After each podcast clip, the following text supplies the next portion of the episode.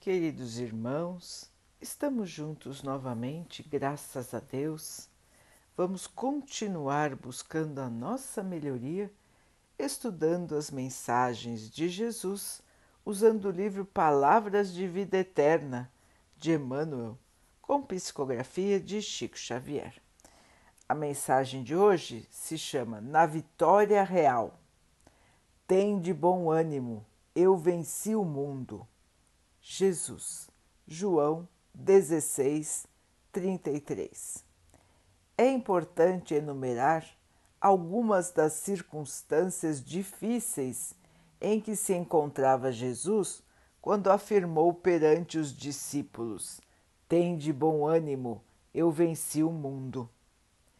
Ele era alguém que, na visão do mundo, não passava de vencido vulgar Sabia-se no momento de entrar em amarga solidão. Confessava que fora incompreendido pelos homens aos quais se propusera servir. Não ignorava que os adversários lhe haviam assaltado a comunidade em formação através de um amigo invigilante. Dirigia-se aos companheiros anunciando que eles próprios seriam dispersos. Falava sem disfarces da flagelação de que seria vítima. Via-se malquisto pela maioria, perseguido, traído. Não desconhecia que lhe envenenavam as intenções. Certificara-se de que as pessoas mais altamente colocadas eram as primeiras a examinar o melhor processo de confundi-lo. Percebera o ódio de que se tornara objeto, principalmente por parte daqueles que pretendiam usar o nome de Deus a serviço de interesses inferiores. Reconhecia-se a poucos passos da morte, a que se inclinaria condenado sem culpa. Entretanto, ele dizia: Tem de bom ânimo, eu venci o mundo. Quando te encontres em crise, lembra-te do Mestre.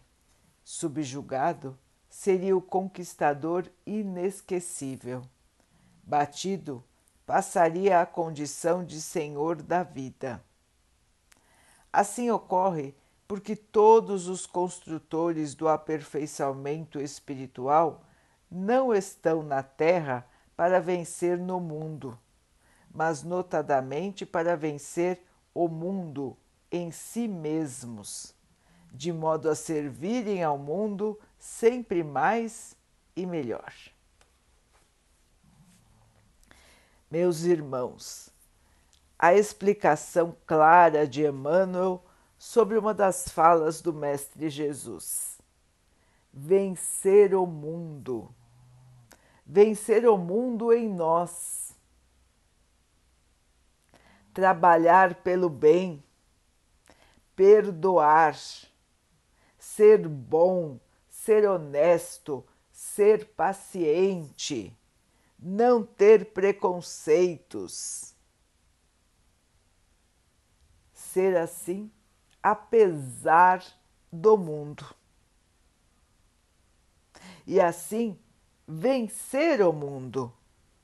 Porque, embora o mundo ainda não valorize a prática do bem, nós, discípulos do Mestre, sabemos o valor do bem, o valor do amor e buscamos, através da prática do bem, a nossa evolução, o nosso crescimento espiritual. Portanto, quando nós vencemos a nossa inferioridade, nós estamos vencendo as características inferiores do mundo.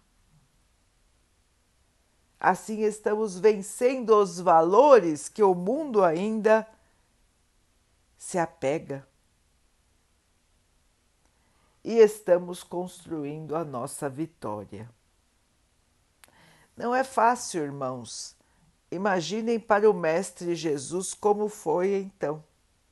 Um espírito só de amor, só de luz, um espírito que é o governador espiritual da terra, que recebeu de Deus a missão de nos auxiliar em nossa evolução, deixou os planos celestes do espaço para estar aqui, na inferioridade, e foi flagelado.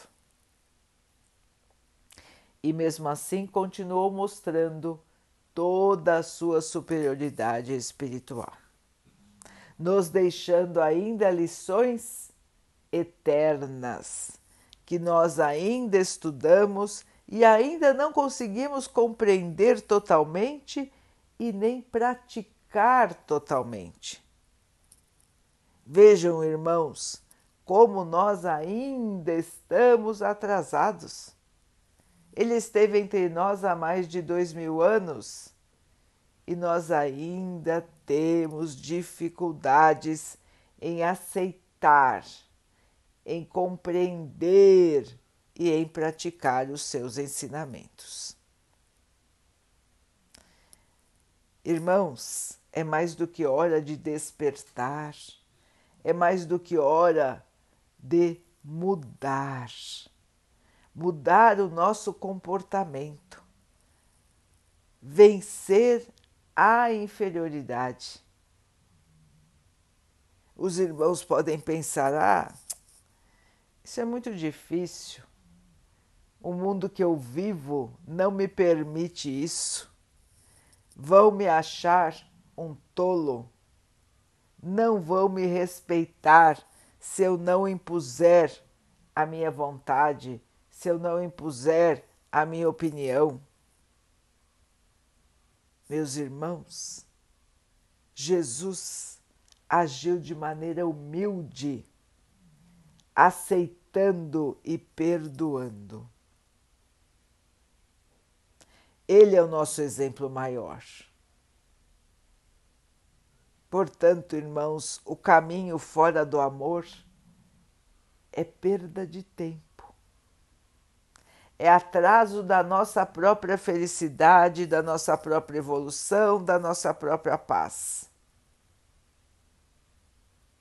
Bater a cabeça dói, Será que não vamos aprender isso, irmãos?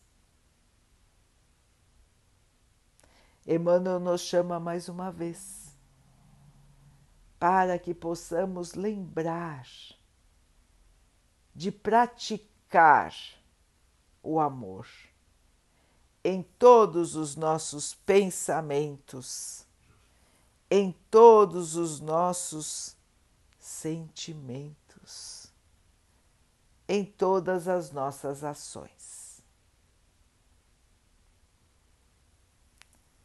Vamos então orar junto, irmãos, agradecendo ao Pai por tudo que somos, por tudo que temos, por todas as oportunidades que a vida nos traz para a nossa melhoria.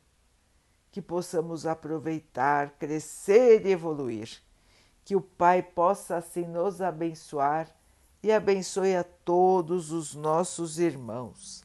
Que Ele abençoe os animais, as águas, as plantas e o ar do nosso planeta e que possa abençoar a água que colocamos sobre a mesa para que ela possa nos trazer a calma e que ela nos proteja dos males e das doenças. Queridos irmãos, fiquem estejam e permaneçam com Jesus. Até amanhã.